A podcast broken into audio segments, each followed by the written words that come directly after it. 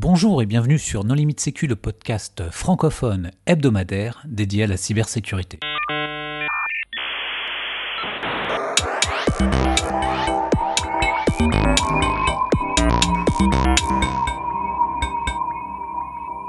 Bonjour, aujourd'hui dans Non Limite Sécu, nous accueillons Timothée Rebourg, président et cofondateur de SILD. Bonjour Timothée. Bonjour Jean-Philippe. Pour nous accompagner, nous avons les contributeurs qui sont Nicolas Ruff. Bonjour. Hervé Schauer. Bonjour. Marc-Antoine Ledieu. Bonjour. Et moi-même, Jean-Philippe Gollier. Timothée, est-ce que tu peux te présenter? Alors, je me présente rapidement. Donc, je suis Timothée Rebourg. Je, suis, donc, euh, je travaille donc depuis 2016 euh, sur euh, SILD et je suis de formation ingénieur. J'ai fait l'école polytechnique et j'ai créé SILD immédiatement après l'école polytechnique. J'ai fait un parcours en, X en informatique et en intelligence économique. Et, me voilà aujourd'hui donc à essayer de protéger les, les données des entreprises. Est-ce que tu peux nous expliquer ce que fait SILD alors rapidement, SILD, on est éditeur logiciel euh, spécialisé dans le chiffrement et on a pour vocation d'aider des entreprises et en particulier euh, avec notre produit pour développeurs, des développeurs d'applications à intégrer du chiffrement de bout en bout dans des applications. Est-ce que tu peux expliquer plus clairement ce qu'est un secret? Enfin, Qu'est-ce que tu essaies de protéger? Des mots de passe? Vous avez des algorithmes de hachage? Est-ce que vous protégez des clés d'API? Est-ce que vous faites du chiffrement de fichiers? Est-ce que vous faites de la crypto symétrique, asymétrique Alors, euh, déjà, l'objet de, ce qu'on fait, on essaye de. Donc, on est parti en 2016 euh, de l'envie de, rendre euh, des outils comme PGP utilisables par non pas 3% de la population, mais 100% de la population. Donc, ce qu'on a visé au début, c'était des messages qui étaient transmis sur des, sur des chats.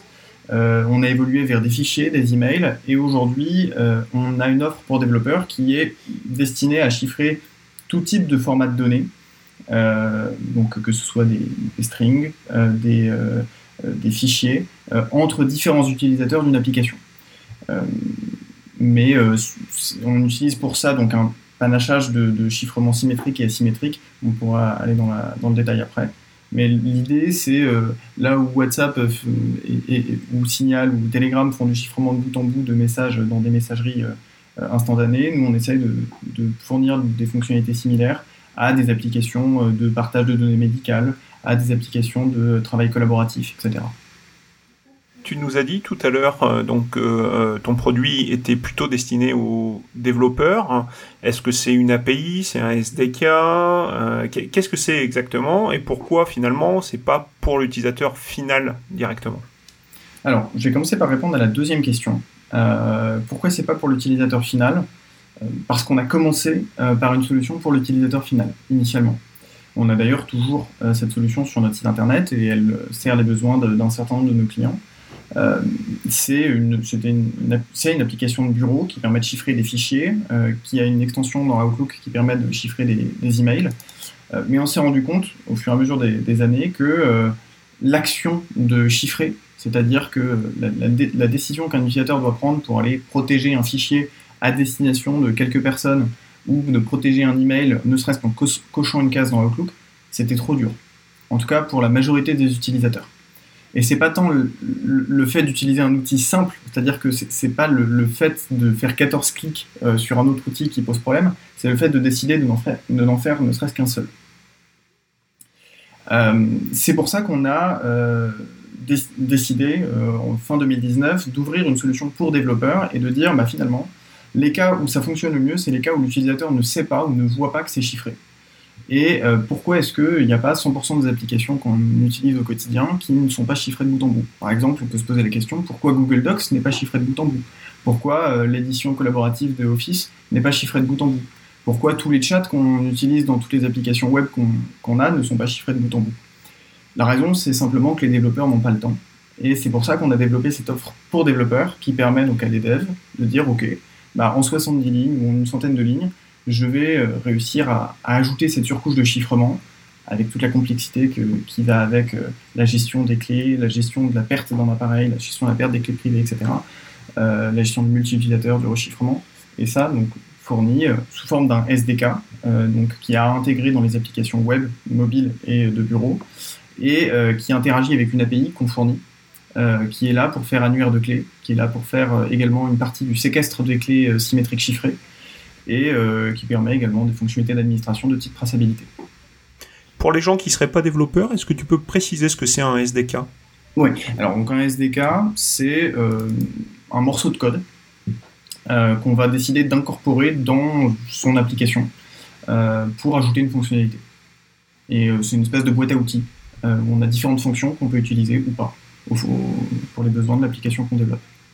Une sorte de, bibliothèque C'est une bibliothèque. Le SDK, le terme français, c'est bibliothèque. Moi, j'ai une question pour les neuneux, Timothée.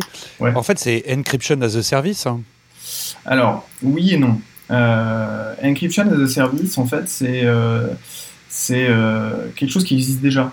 quand on regarde les, les fournisseurs de, les hébergeurs cloud, donc type AWS, Azure, Google, ils vont fournir ce qu'on appelle des Key Management Systems, des KMS. Et c'est en quelque sorte de l'encryption as a service. la différence notoire, et donc du point de vue des développeurs, en réalité, c'est plus contre ça qu'on se bat plutôt qu'autre chose, du point de vue d'un développeur, il peut utiliser ces KMS pour aller stocker en fait des secrets, des euh, clés privées, des clés, symétriques, peu importe. Et euh, il a l'impression que c'est à l'état de l'art de ce qu'il peut faire. La, baleine sous gravillon avec ça, c'est que euh, les, les, hébergeurs cloud du coup disposent de la clé et donc pourraient l'utiliser pour autre chose, même si c'est dans un HSM, donc ils ne peuvent pas accéder directement à la clé, ils pourraient décider de l'utiliser de façon malicieuse euh, et, donc Encryption as a Service a ce désavantage que c'est déjà employé par ce qu'on ne fait pas. Tu sous-entends que en fait la personne qui détient la crypto détient le secret. Hein, c'est la fin du secret dans le cloud, tout ça.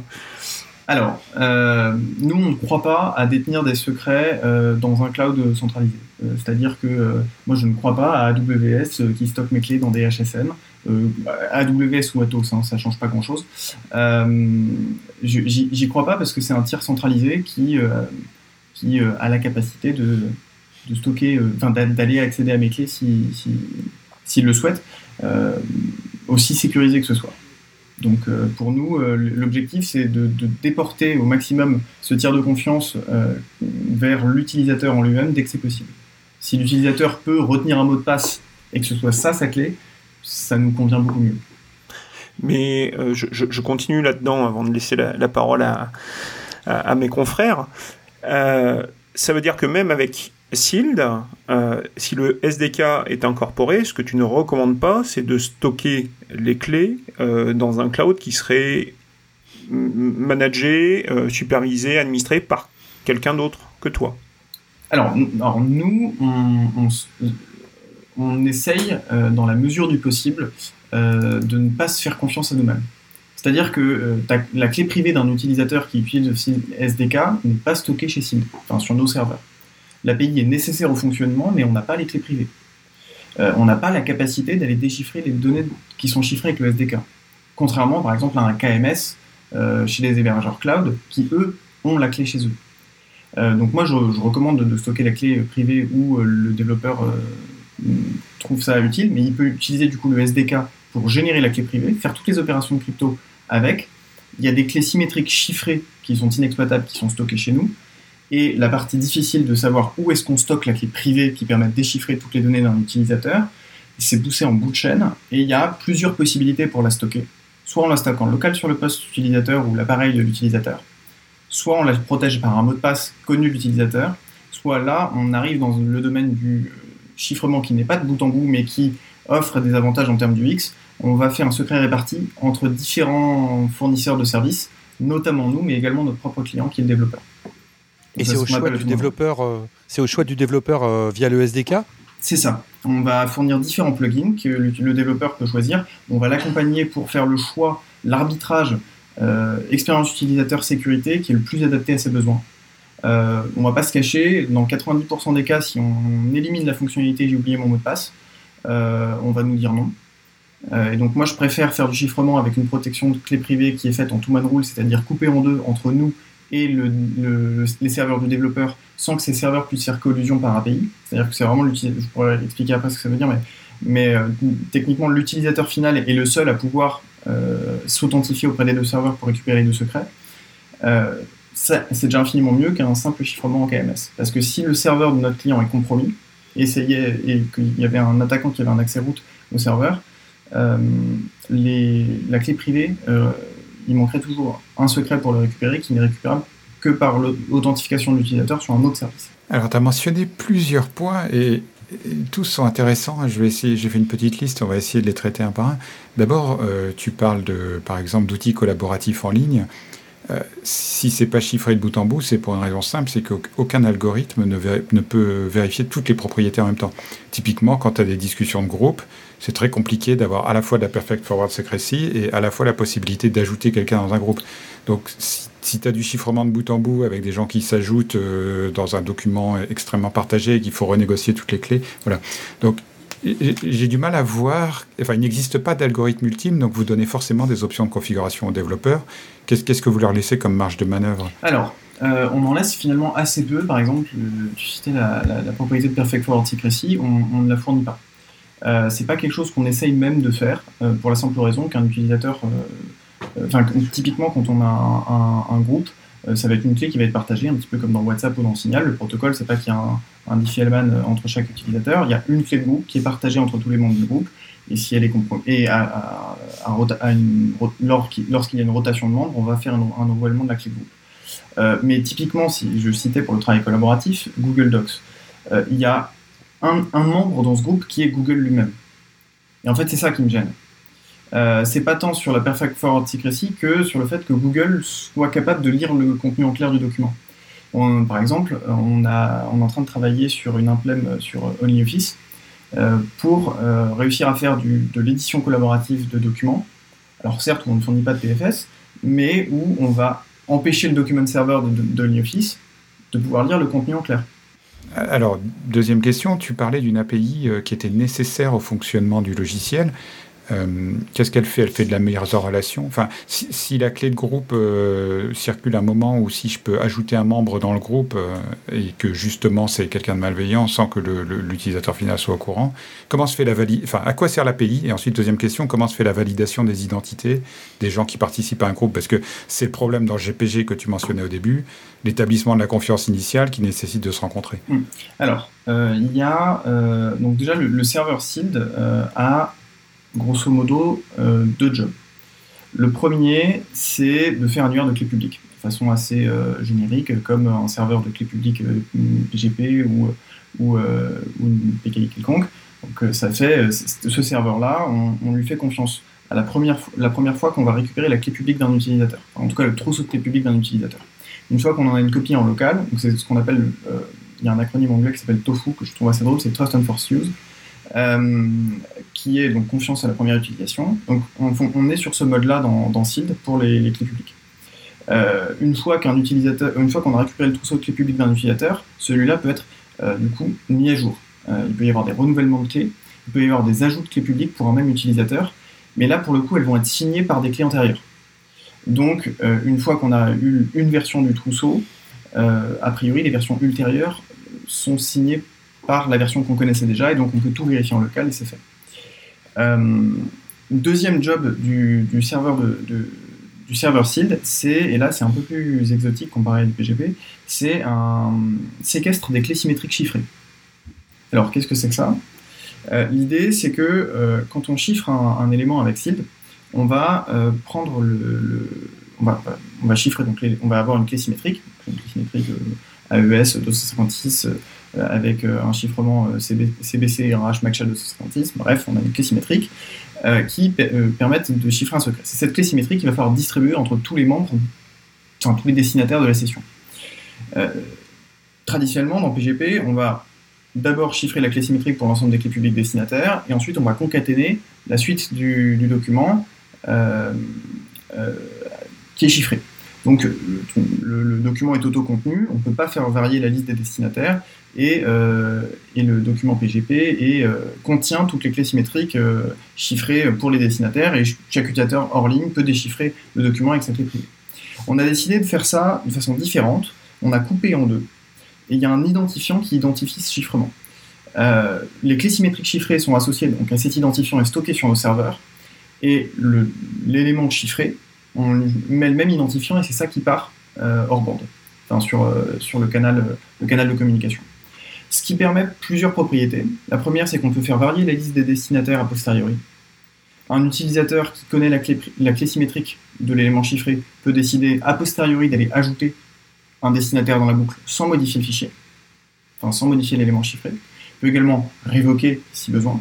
On peut du coup faire des rotations également de, clés privées pour des appareils. On peut dire ok j'ai un nouvel appareil, je vais lui créer une, clé privée euh, nouvelle et mes anciens appareils vont tout rechiffrer pour ce nouvel appareil. Et il va y avoir une nouvelle clé symétrique chiffrée pour chaque élément chiffré pour ce nouvel appareil. Et euh, troisième propriété qui est de la traçabilité.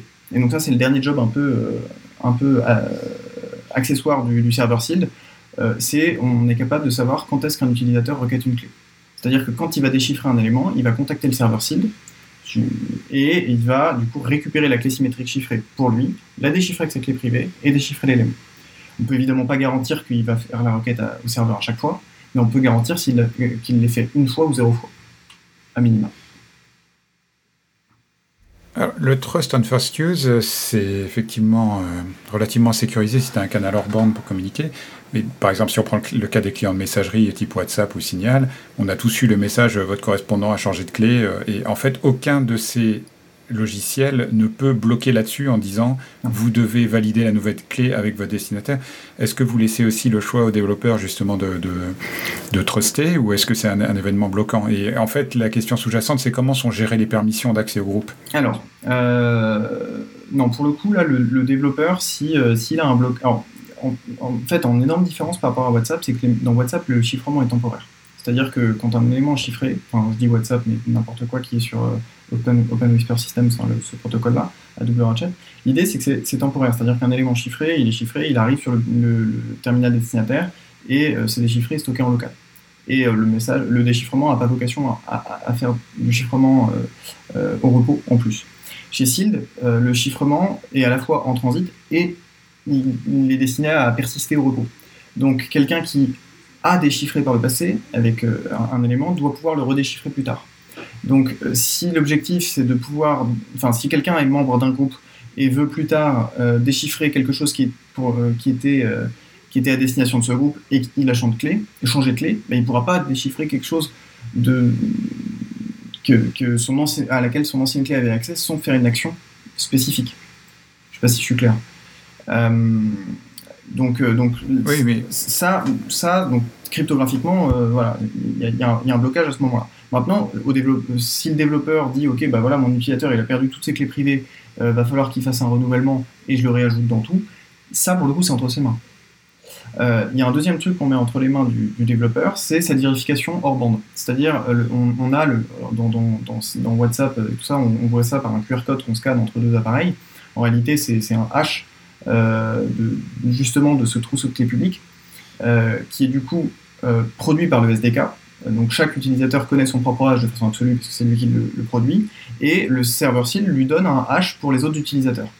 Et en fait, on peut utiliser l'application du développeur comme deuxième source de, enfin, comme, comme euh, source de communication bande.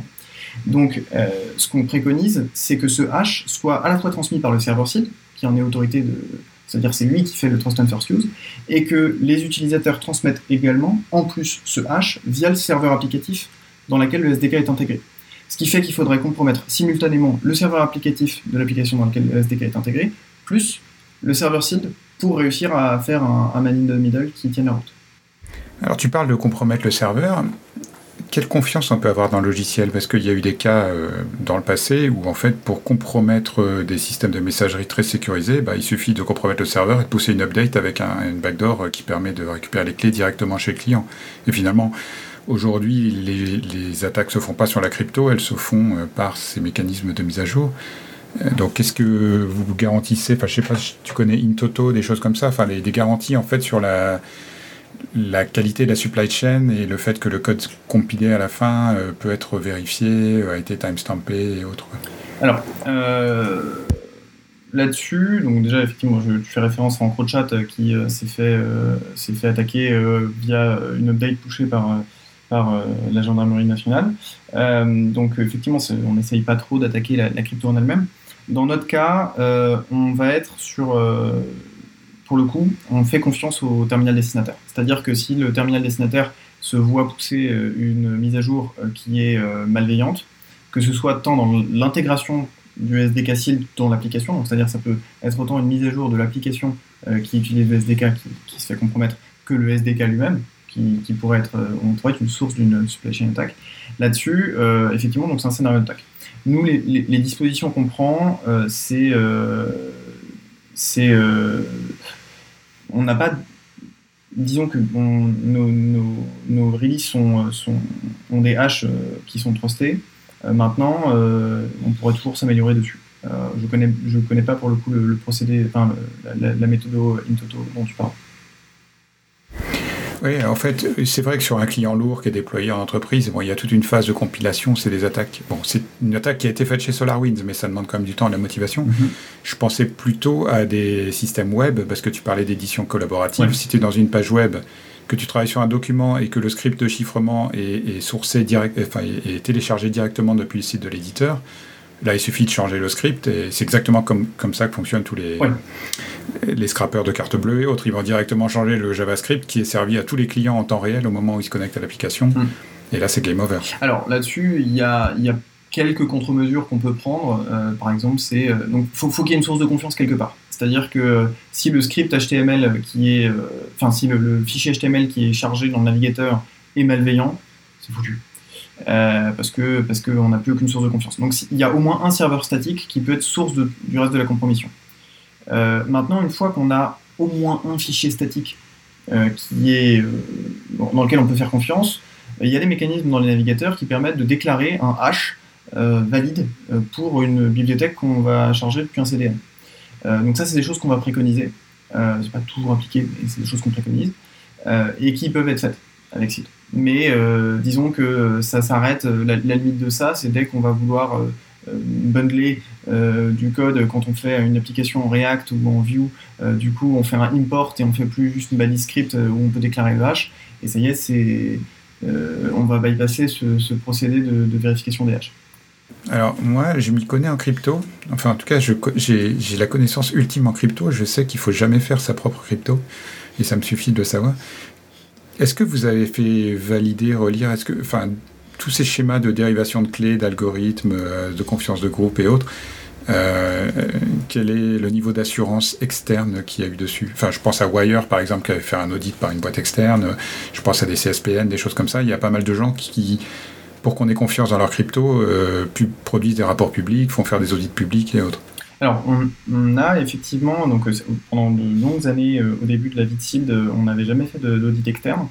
Et on a décidé fin 2019 de lancer un audit externe certifiant. Donc, on a lancé une certification de sécurité de premier niveau début 2020 sur le site SDK, justement. Alors, il a varié de version depuis. Hein. On a fait ça sur la version 2.1 du SDK, aujourd'hui on est en 2.8. On n'a pas la possibilité de faire des certifications tous, les deux mois. Mais euh, on a fait vérifier le, cœur crypto avec l'ensemble des fournitures cryptographiques. On a envoyé 35 pages des spécifications crypto euh, à l'ANSI. Euh, on a donné le code source, en, enfin le, le, en boîte blanche à, à Synactive, qui est un centre d'évaluation agréé par l'ANSI. Et, on a fait passer l'audit certifiant l'été dernier. on a attendu de longues semaines d'avoir le, résultat de l'audit et le, verdict est tombé au dernier trimestre 2020, on a obtenu la certification du premier coup, euh, avec, euh, avec quelques, quelques remarques mineures sur, euh, par exemple, le fait qu'on ne vérifiait pas, parce que dans les specs crypto, on dit qu'on utilise des clés RSA de 4096, et en pratique, quand on charge une clé privée, alors maintenant c'est le cas, mais quand on charge une clé privée, on ne vérifiait pas qu'elle était de taille 4096. ça, c'est une des deux remarques qui nous a été faite et qui n'a pas été bloquante sur, sur la certif je, rebondis sur cette histoire de, certif et puis j'aurai une, autre question euh, plus sur le, modèle euh, crypto après. Euh, la, remarque de Nico, euh, c'est euh, normalement tu n'écris de la crypto que si tu es un cryptopathe, ce que tu es peut-être, hein, est-ce que ce qui est ton équipe. donc là, vous l'avez fait revoir par des pirates, si, je puis me permettre, et, et c'est pas du tout négatif dans dans mon, dans mon approche. mais est-ce que vous avez eu une exposition auprès de la, la communauté crypto, la communauté mateuse, qui va aller vérifier, chercher d'autres choses que euh, potentiellement euh, euh, des failles de sécurité, des choses comme ça, plus des, choses autour de, des maths et de la crypto en elle-même alors, on n'a pas exposé directement, par exemple, notre travail à, des, universitaires en la matière, enfin, en tout cas pas de façon approfondie. Il y a des optimisations qu'on pourrait faire. Par exemple, il y a des choix d'algorithmes qu'on a fait qui fonctionnent, c'est-à-dire qu'ils ne sont, pas, sont pas remis en cause, il n'y a pas de vulne contre ça. Utiliser de l'AES 256 CBC avec un HPH 256, oui, mais pourquoi pas faire du SHA 20 C'est voilà, il y a, y y a des, choix de primitifs qui ont été faits, qui, ont été faits. Voilà, il n'y a pas de motivation particulière qui pourrait certainement être améliorée. Donc ça, c'est le premier axe d'amélioration sur lequel on pourrait faire travailler euh, des communautés, euh, enfin des, en tout cas, en tout cas faire, valider nos choix, euh, nos choix de, primitives par des universitaires. il y a d'autres choix également. Par exemple, il y a, d'autres entreprises qui, pour faire des partages de droits, des rechiffrements, etc., arrivent à faire de la cryptographie à seuil, pour, de sorte de ne pas exposer, par exemple, la clé symétrique à, la personne qui rechiffre. enfin, en tout cas, de jamais l'avoir en clé en mémoire. Donc ça, c'est des choses, par exemple, qu'on ne fait pas euh, et qui pourrait certainement, dans des versions ultérieures, être, être intéressant de, de faire, de faire travailler avec, avec des personnes, euh, avec des cryptanalystes dont, dont c'est le métier de, de, concevoir de tels systèmes. Enfin, d'essayer de, de, concevoir mathématiquement et de casser de tels systèmes. Euh, excusez-moi, moi je voudrais poser une question qui soit pas stratosphérique. parce que côté cryptographie, voire cryptanalyse, je suis en dessous du mauvais, d'accord? Euh, moi, je suis avocat. Euh, j'ai besoin d'assurer la confidentialité de mes, échanges mails parce que j'ai bien compris que ça, c'était zéro euh, en standard. Je me suis fait assez déchirer depuis deux ans par toute l'équipe de No Limit Sécu qui continue de rigoler sur mes questions. Ok. Donc, j'ai un besoin pragmatique. j'ai besoin d'échanger des fichiers. J'ai besoin d'échanger des emails. Euh, est-ce que euh, Sild me rend un service en direct? Est-ce que Sild va me conseiller des développeurs qui ont pratiqué des applications qui permettront de faire? Je, dois faire comment en, clair, juste en concret? Alors en concret, euh, c'est pour ça qu'on a deux produits. on a un premier produit qui est une application qui permet de chiffrer des fichiers et des emails que tu peux utiliser directement et qui va te permettre du coup de chiffrer de bout en bout des, fichiers entre différents utilisateurs de site. On a également un mode euh, dégradé alternatif qui permet de chiffrer de façon simplement authentifiée, euh, donc c'est-à-dire notre serveur pour le coup là, et, tiers de confiance de la clé symétrique directement.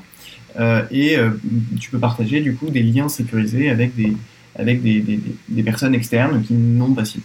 Donc ça, c'est ça c'est une, possibilité. maintenant, il y a des cas où ça va bloquer, c'est-à-dire que euh, dès que tu veux faire du travail collaboratif, ça va bloquer. Dès que tu veux euh, importer un fichier dans SharePoint, ça va bloquer, etc. Et c'est pour ça qu'on a développé cette deuxième solution qui est pas destinée à toi du coup directement, mais aux développeurs des applications que tu utilises. Euh, donc typiquement, si tu utilises des, plateformes de, de, travail collaboratif spécifiques pour le métier d'avocat, bah, c'est typiquement auprès de ces, ces éditeurs-là que nous, on va s'adresser pour intégrer par défaut un niveau de sécurité bah, largement au-dessus de, la moyenne, euh, dans, dans, leurs applications. Euh, donc euh, c'est un travail pour le coup où, tu peux nous aider à, à lobbyer les applications que tu utilises pour, pour qu'ils intègrent du chiffrement bout en bout par nous ou par quelqu'un d'autre. mais mais c'est pas toi qui seras directement client. Ok, et question pragmatique qui, découle. Si moi, avocat, je décide de mettre tous mes clients dans un système sécurisé, hein, je, pardon, je vais le tourner comme ça, chiffré, j'entends bien, c'est moi qui vais payer pour avoir un abonnement à un service dans lequel je vais inviter mes participants, mes collaborateurs, euh, mes associés, mes clients, et eux bénéficieront du service parce que moi je décide, parce que je suis moins crétin que les autres, enfin en tout cas je peux l'espérer, et c'est moi qui vais décider de payer parce que j'estime que ma communication vis-à-vis de mes participants mérite d'être protégé et que moi je vais faire cet investissement euh, que je suis prêt à faire à titre personnel parce que j'ai bien compris. Mais c'est ça l'idée? Alors, pour la partie bureautique, la première solution, oui, c'est ça l'idée. C'est euh, c'est toi qui vas payer une licence SILD pour pouvoir euh, produire des fichiers chiffrés et, et éventuellement en recevoir. Sur la partie pour développeurs, euh, là, ça dépend fondamentalement de l'application dans laquelle on s'intègre. Euh, là, pour le coup, euh, la tarification, notre client, c'est pas toi. Notre client, c'est le développeur de l'application. Euh, S'il veut euh, faire payer euh, tout le monde, il fait payer tout le monde. S'il veut faire payer personne, il fait payer personne. Nous, c'est- par contre, la- le truc, c'est que nous, on le facture lui sur le nombre d'éléments qu'il chiffre. Je voulais revenir sur le modèle de crypto, parce que euh, tu l'as dit depuis le début, euh, ou en tout cas tu, as pris l'image en disant euh, euh, PGP c'est 3%, et puis on veut, faire que ce soit un, usage équivalent, alors pas PGP, mais sur le modèle hein, à 100%, et puis tout à l'heure tu as lâché le mot. ou les mots tiers de confiance. Et tiers de confiance bah, c'est pas PGP c'est SMIME donc Première question sur le modèle, finalement, est-ce qu'on n'aurait pas plutôt intérêt à vous voir comme un tiers de confiance, puisqu'on sait que le problème de l'échec de PGP, c'est justement euh, cette décentralisation et le fait qu'on ne puisse pas avoir confiance dans l'ut- dans l'utilisateur. Et deuxième confiance qui en découlera, c'est comment vous gérez les révocations. Alors, euh, sur la partie euh, tiers de confiance, enfin PGP versus SMIME, alors on a euh, un modèle qui, euh, d'un point de vue euh, confiance, ne se rapproche ni de PGP ni de SMIME, on est entre les deux, parce qu'on ne fait pas de, on n'a pas d'AC. Donc on n'a pas on- pas SILD qui émet des, clés, des, des certificats pour tous nos utilisateurs. Donc on n'utilise pas de X509, on, on a- refait avec les couches du dessous.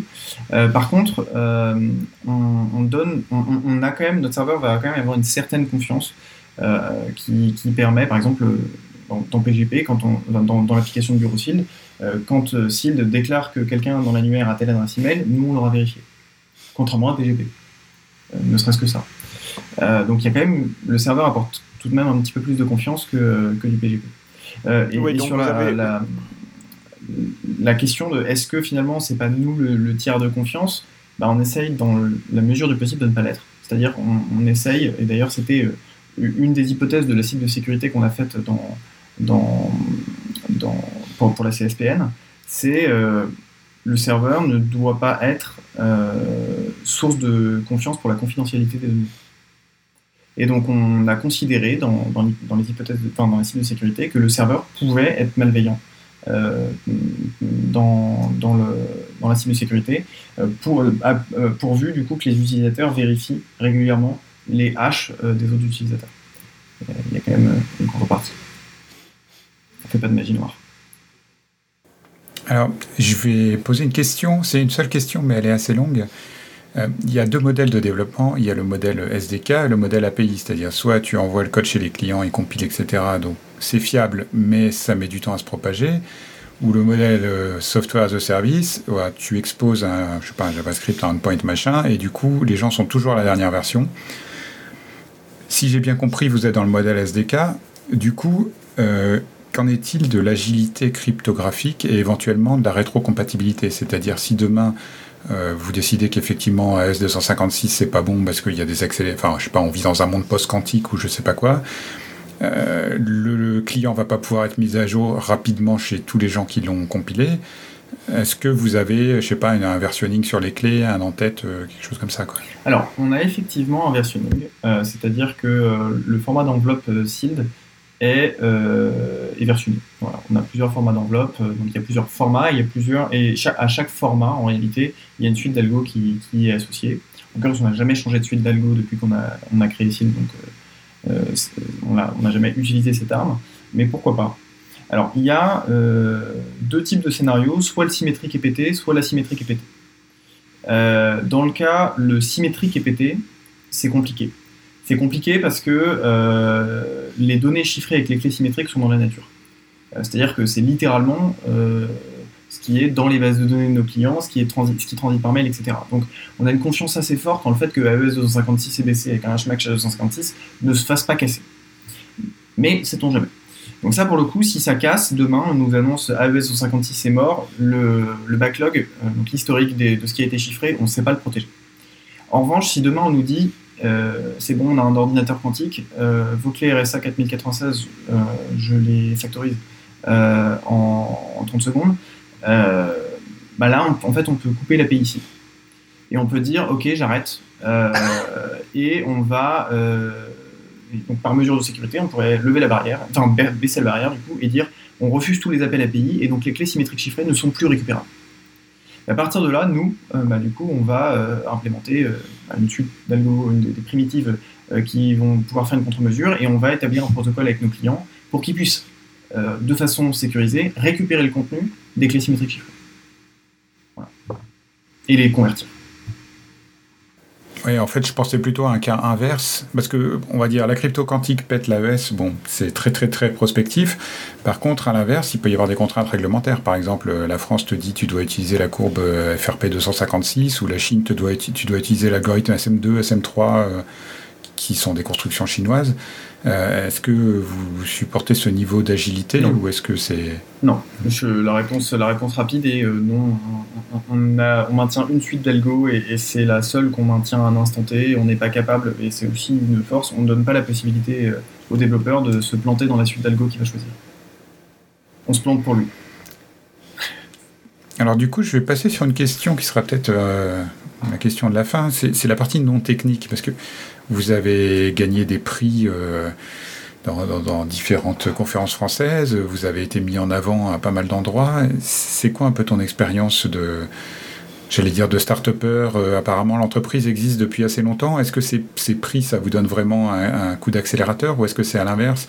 Vous avez commencé à avoir une base de clients qui a explosé quand vous avez quitté le, le particulier pour vous tourner vers les entreprises et que du coup vous êtes devenu connu et vous avez gagné tous ces prix? Alors, euh, mon expérience de ces quelques dernières années euh, en, tant qu'entrepreneur, première expérience pro et en cybersécurité, c'est que euh, la cybersécurité en- pour les particuliers, c'est très compliqué.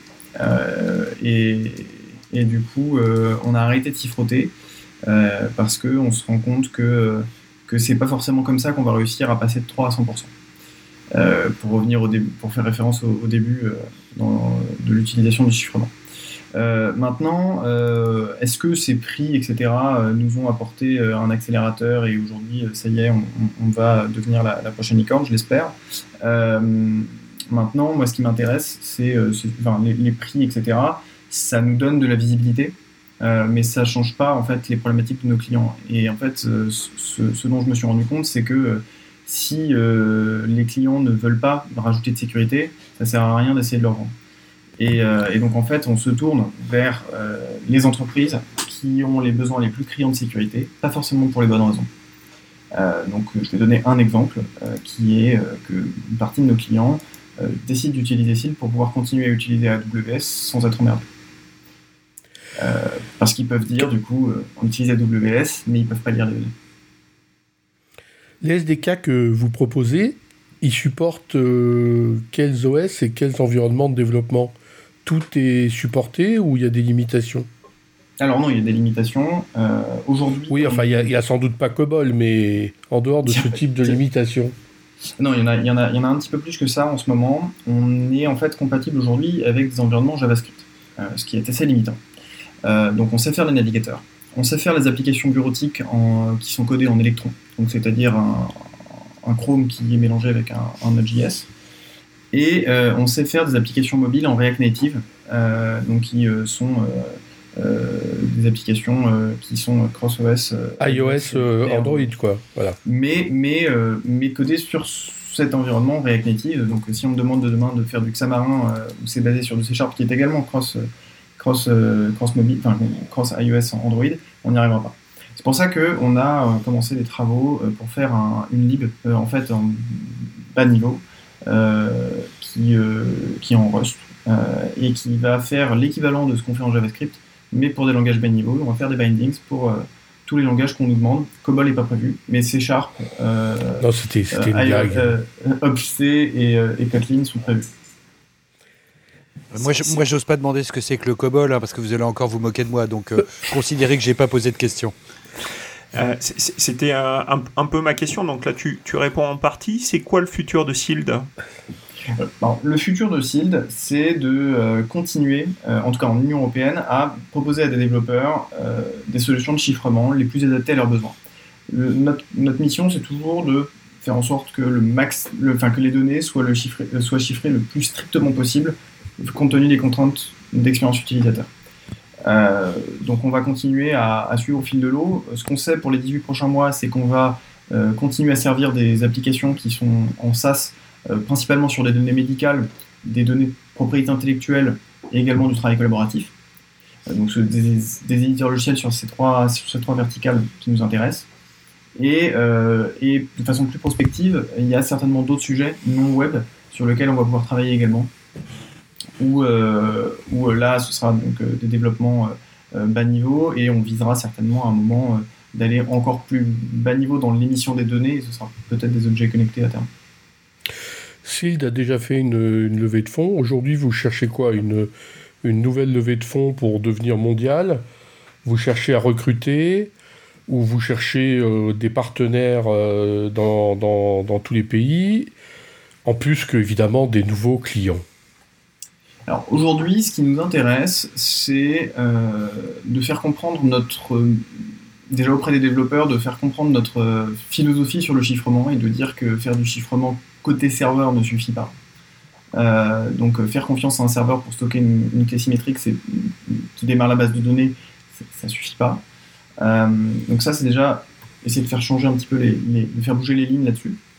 donc aller, aller expliquer les choses dans les conférences de développeurs aller, expliquer les choses dans les conférences de développeurs et également compter sur des partenaires pour faire ce lobbying, pour faire cette explication, pour le comprendre et savoir le réexpliquer. Euh, et on cherchera certainement l'année prochaine une, une, nouvelle levée de fonds euh, pour compléter un déploiement en Union européenne. Donc euh, s'il y en a qui organisent des conférences de développeurs, qu'ils n'hésitent pas à inviter SILD. Moi, j'ai une bonne nouvelle euh, pour euh, les gens qui font du chiffrement. Elle est assez récente puisque le 3 juin 2021, donc il y a quelques jours à peine, l'Union européenne vient de se lâcher grave et nous a promis une modification complète du règlement EDAS qui vise un certain nombre de choses dont l'identification électronique et l'authentification en ligne et, euh, hors ligne avec plein de services partout et globalement tous les services qui vont permettre de faire du chiffrement avec identification type PVID euh, ou tout simplement de l'authentification, euh, va falloir passer par l'ANSI puisqu'on va avoir des certificats nationaux qui seront reconnus de, manière européenne. Hein. et c'est l'explosion pour tous les bons, dont SILD, bien sûr, qui vont faire du chiffrement. Timothée, euh, pour finir, est-ce que tu peux nous dire où on peut te retrouver et où on peut trouver SILD? Alors, pour trouver SILD, c'est simplement euh, www.sild.io et euh, je serai euh, prochainement à Vivatech et on se retrouvera au FIC. Bah, je crois qu'il est en septembre cette année. sinon, bah, mon adresse email tim.tim.sild.io si vous voulez me contacter. Chers auditeurs, j'espère que cette émission vous a plu et on vous dit à la semaine prochaine pour un prochain épisode. Au revoir. Au revoir. Au revoir.